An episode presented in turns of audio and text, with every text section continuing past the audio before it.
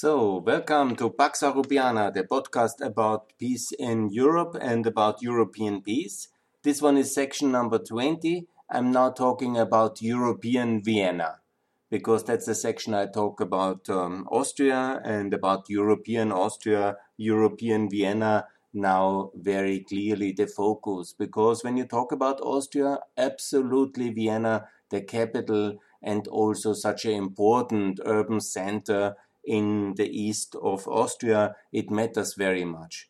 It's a great city with an imperial past, and I think uh, nobody who has ever been in Vienna, I think as a tourist, you will always like it very much. Huh? It's a city of one level, I think, of uh, Paris, Prague, maybe London, maybe I'm getting a bit ahead of myself. In I love the city. It's a it's a great place for leisure. It's uh, for life.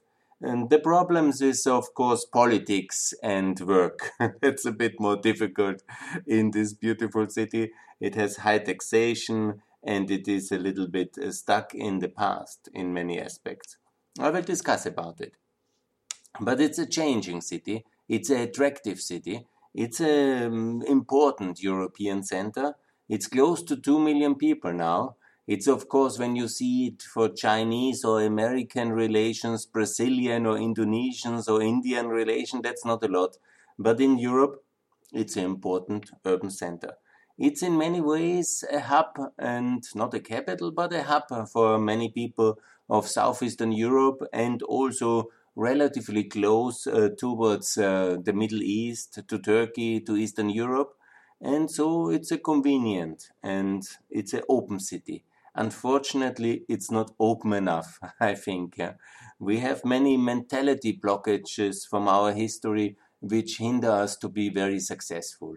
And I want this city when we I've studied and I have no, I have been based here. Work I've did more in southeastern Europe and Ukraine, but I worked in some. Uh, my first job actually was here. I appreciate the chamber, the Federation of Austrian Industry, honored me to employ me after university as a business uh, representative. So I really have uh, found memories on this place and I like it. Yeah. So let's talk a bit about the history. What is really astonishing it was always a frontier city.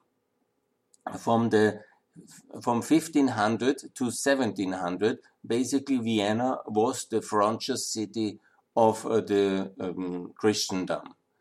Beyond it, in the east and in the south, there was the Ottoman Empire.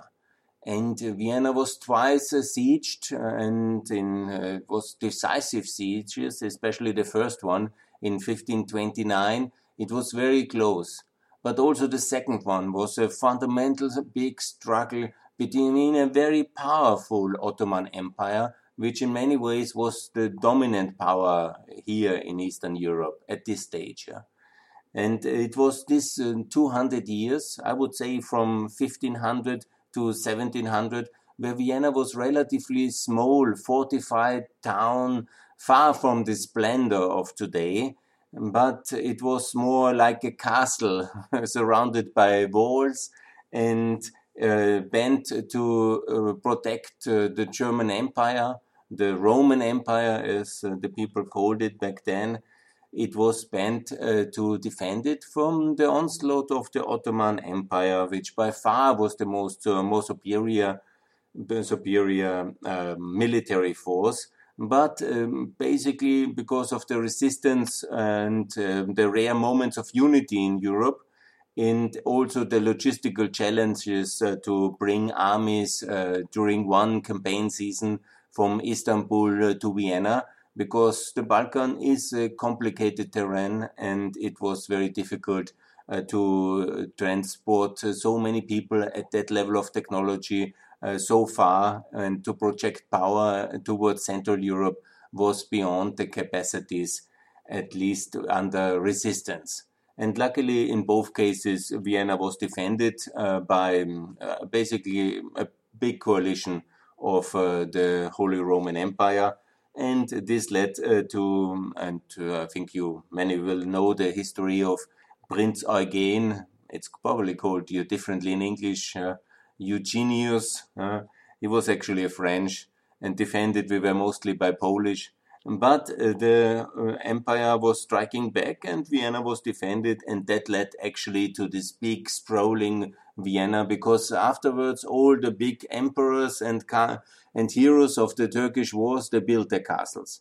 When you go now through Vienna and you see the Belvedere, that's basically um, built after the victory against the Turks for uh, the um, uh, for Prince Eugen himself, and it was uh, the Schönbrunn Castle. And this is the um, two big dominant uh, castles outside of the city walls and obviously the Habsburg castle in the center, which is called the Hofburg, because the imperial court was uh, residing there. So when you want to see Vienna at, as a, um, basically by its castles, in the center the imperial court, the Hofburg, in the west on the hills outside uh, towards the west, the summer castle of the Habsburgian family, Schönbrunn, and in the south of the center uh, the castle of uh, Prince Eugene, or Eugen, I call him Eugen von Savoyen. He was the greatest military leader of the Austrian Empire, and he was also decisive uh, to draw uh, the Turkish power uh, back uh, to the east, beyond Belgrade, and he was also the one defeating the French and together with the British so in this short moment uh, at the beginning from 17 uh, from 1700 sharp, I would say, basically to 1740 when Charles VI died, Vienna had really a claim to fame as a global power at that moment. That unfortunately led then uh, to uh, this uh, this surprising rise of uh, Austria as a global power, led to everybody else then basically defeating Austria continuously. But that's another story. I will talk about it later. But let's uh, see the Vienna in that uh, period with these major castles. And basically, now still Vienna is dominated by these uh, big infrastructures and the basically the connections between these castles, which later was turned into main streets and boulevards. Obviously, that took some time. Let's also see the history of uh, basically from 1700 to 1918. Vienna was growing enormously. It was in the beginning, I have here the numbers, about 900,000 people lived in 1870. And this was then the most uh, successful phase of um, Vienna. It grew until 2.2 million people. I mean, that's a kind of explosion it was so successful in this uh, liberal age, in the age of foundation, as we call it, the Belle Epoque, the French call it. It was coming from uh, 1870 to in 15 years. It has basically um, uh, doubled, even more. But some of them also were refugees during the wars. So if you remember, from 1 million uh, in the middle of the 19th century to 2 million during the uh, second, uh, First World War, it's quite an astonishing doublification of the population. Also, with a lot of issues then connected with racism, xenophobia, anti Semitism, that was also Vienna unfortunately notorious for. And then from 2,200,000, Vienna was declining because we turned again into a frontier city. And the terrible events of the World War II, the division of Europe, but also the expulsion of uh, more than 140,000 uh, Jewish people. And these uh, terrible crimes, our own bad policy, but also then the division of, of Europe during the Cold War. It's quite astonishing when you look at the numbers. In 1918, so uh, 80, I'm talking about the middle of the Cold War, after the terrible 70s, I've written it here. The census says uh, 1981 was the census year in Austria, and we had uh, only 1.5 million people. So see the dynamics. It's really striking. We lost 700,000 people of Vienna population uh, from uh, the peak of the World War One uh, during the uh, situation of 1916 and towards um, whatever, like 60 years later, Vienna was just at one and a half million. And that has, of course, for the urban development of a big city, such a major loss of population. I remember when I came to studying in Vienna in 1990, I was surprised coming from Linz how many um, buildings were basically in renovation status. Yeah?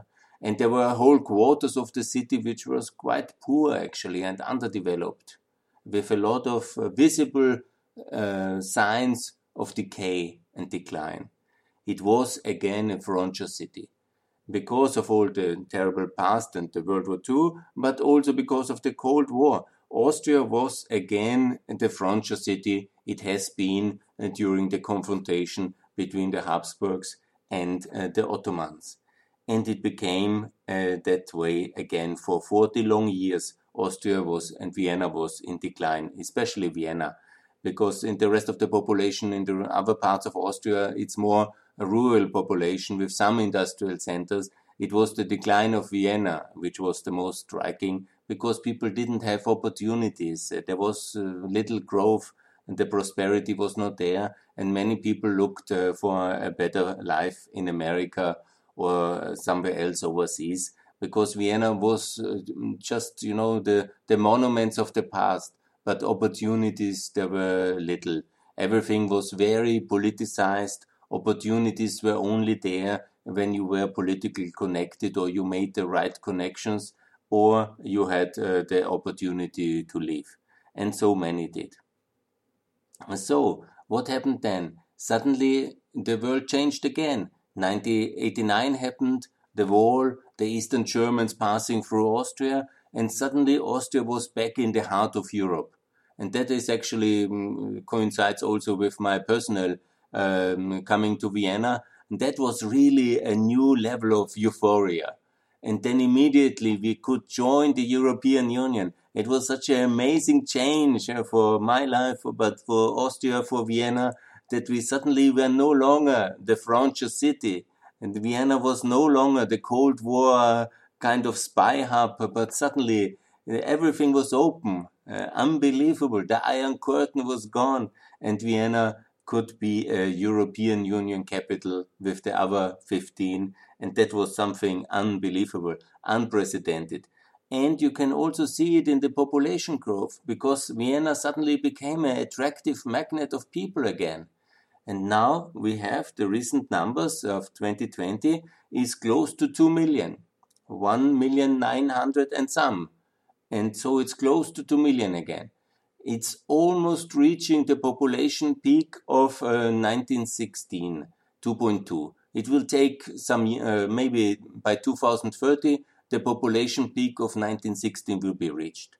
But imagine one, one moment, if we wouldn't have had this disaster of the whole 20th century, the Cold War frontier status, the devastation and poverty of the Second World War, the hunger crisis of the First World War, and also the um, uh, crisis of the First Republic uh, with civil war and dictatorship. But also think about it, also without expelling 140,000 Jews during uh, the Holocaust and also the, um, uh, the driving them uh, by discrimination out of Vienna. Imagine how big Vienna would be today. It was already at 2.2 million people in 1916 and we're talking about a century later. We have not even reached the population peak. And here is also what I think it's important to see it because and under normal circumstances, without the wars, without our disastrous political crisis and our failed policies, and without this division of Europe, guess how big would be, be Vienna if it was already at 2.2 uh, people in 1916? I mean, it's just a guess. I cannot say it. Would we be normally under normal population growth? Would we be 2.5 million now? Would we be 3 million? And don't quote me on that because then it will say, oh, Günther, he wants to put another million people to Vienna and many people will be angry with me. No, I don't say that we should be 3 million people in Vienna, but I say we can accommodate much more people we have a space, we can be successful, and we should. And recently, what I really don't like, because Vienna is such a, anyhow, a multi-ethnic uh, city, it was always the melting pot. pot. I'm not sure how many people see it like this, but Vienna was the New York of Central Europe.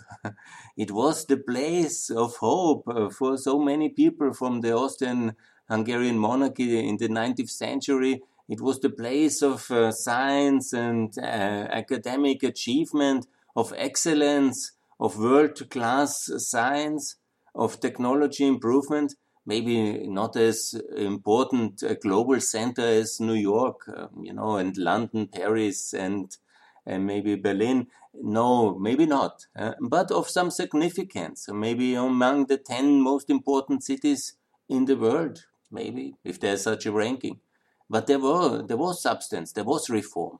Unfortunately, also at that time already, it was a sclerosis of the politics. And this is the problem of Vienna. Uh, Napoleon always said it fine uh, nicely. Austria is always an army, a general, and a century too late. I think it is not a good quote. I will look it up and I will uh, um, put it in the next podcast about Vienna. But imagine how big we could be in terms of population if we would have really um, uh, somehow better political adaptability because our problem in Austria is always there's a huge structural conservatism. The main thinking in Vienna, and that's the capital of the country, is what we have, we should keep.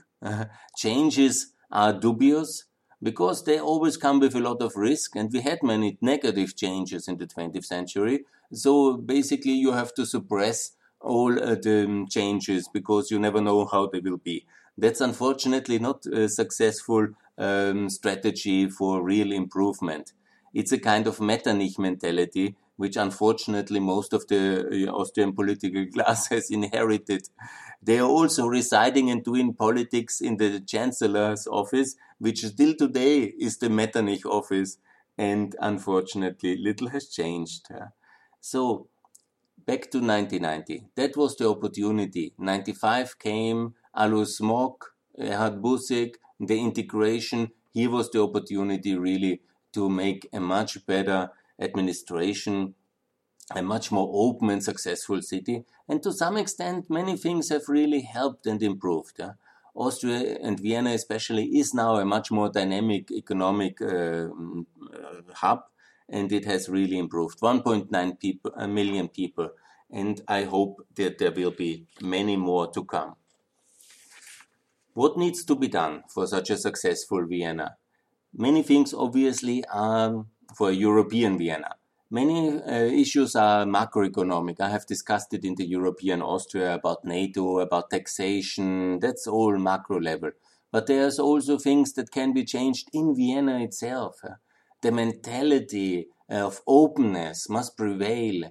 That we expel people by force with, uh, uh, with the with the police in the night to bring them back to Kosovo, Albania, Georgia, to our fellow Europeans, which should anyhow be members already of our union.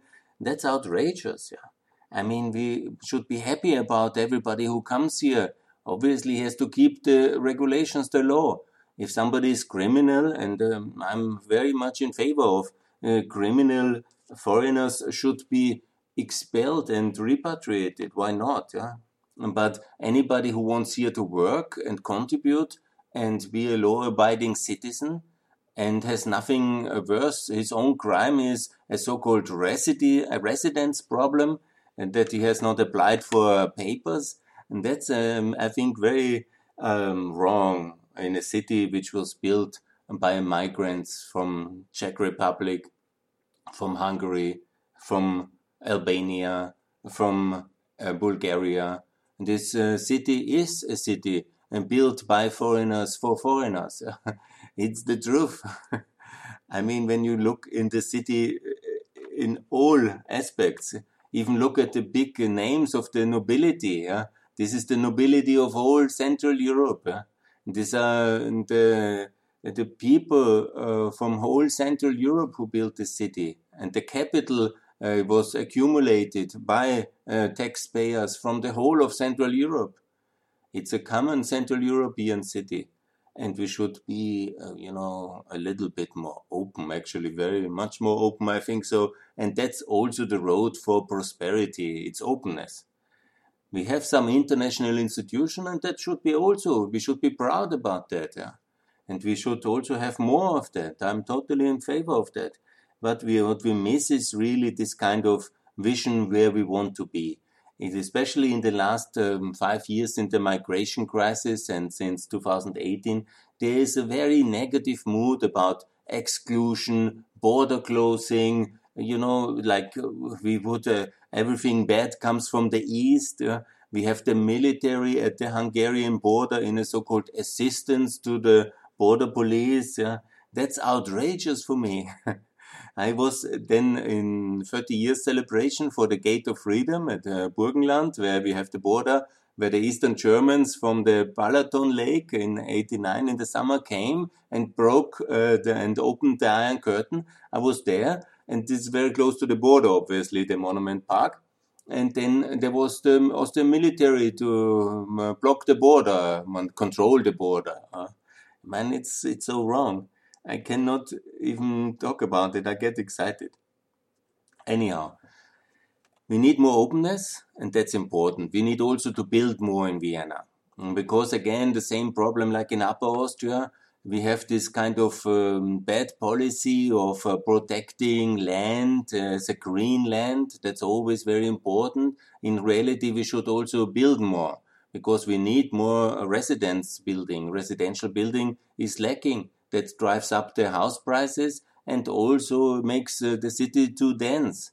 And you know, we will have definitely several hundreds and thousands of people more in Vienna in the coming decade. Uh, decades. I'm not saying too fast, you know, everybody will criticize me for that. But there will be more people in Vienna, and that's a sign of success. People bring their investment, their savings, they bring their income, their creativity, their potential, their innovation power, their labor and um, their networks. And that's all pretty good. Huh? And we should be very happy about it. But we need to provide the space for that. The Vienna city is growing already in all directions, especially over the Danube. That's good. But this needs to be um, clearly done that we look for, um, for example, railway stations. They are wide open brown lands in the center of the town, like this uh, area around the Western, uh, Western train station. This must be filled. And there's so much opportunity. We need to deregulate the land use, make sure there's more building, obviously in a reasonable context. But uh, more building is definitely the answer. It's a logical thing of supply and demand.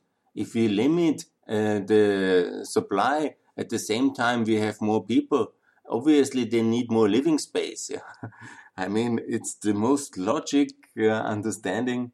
And obviously we need also to invest more in the public transport and in uh, also in parks. But Vienna is a very green city.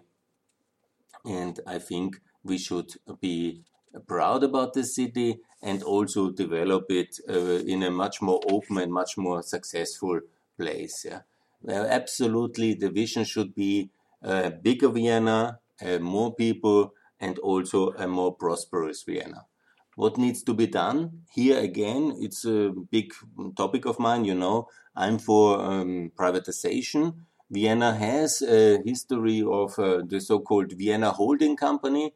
It owns uh, enormous amounts of companies.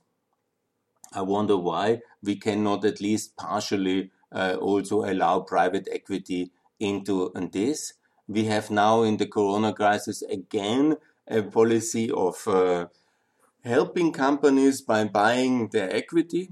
That might be useful temporarily, but we may, must make sure that this will be sold again.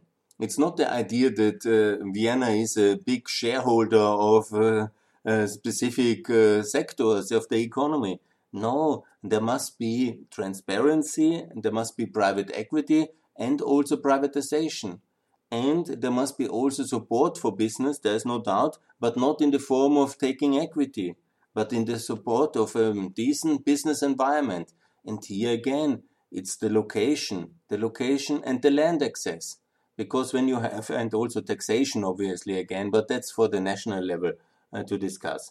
But Vienna as a hub for Central Europe, as a place where you can do business everywhere east of Vienna, and you have your family educated, you have international schools, you have also uh, decent uh, living standards with uh, green air and green uh, and uh, leisurely uh, activities. That's very attractive, I think, and we can develop this city much better in the coming years. I hope it will be, and I'm confident it will be led much more successful, and more people will be coming, and we should be planning like this because it makes no. Um, plan. We should also think big. Where will be the city in 50 years? And that is obviously there will be hundreds and thousands of people more living in Vienna. And then we need to prepare with the infrastructure, with the public transport, also build more subways, clearly, also consider to move faster to um, electromobility in order to have the air uh, better. Vienna has quite good uh, air, in fact, and it's always ranked as one of the best um, cities where um, from the living conditions. So I really like it. I think I made that very clear. So let me close with this small plaidoyer for openness, for uh, also for a little bit of privatization of some of the state companies owned by the Vienna city. I think that would be wonderful and also uh, for um, uh, more people and more building. We need to really have a different building policy in Vienna, a different land use from the level of transparency, but also with the direction to really significantly increase the building activity, not of the public hand, but of the private sector. And here uh, the public has a big, huge role to play in order to find these um, uh, places and also make sure that they are ready for building and they are, there's a competition for it obviously and when i think how transparent that goes in macedonia with uh, public auction and uh, with all this fantastic uh, digital cadastre with full transparency for the land ownership with uh, this amazing uh, digital planning permit process and uh, then I see that in Vienna, this is uh, really not the case uh, so much in terms of transparency. I think there is a lot to be improved in Vienna. And let me close with a declaration of uh, appreciation. I love it. It's a wonderful city, but it definitely needs um, to be more open and uh, to be this kind of capital on top of uh, Central Europe, which it was already and it will be again. Thanks a lot. Visit Vienna.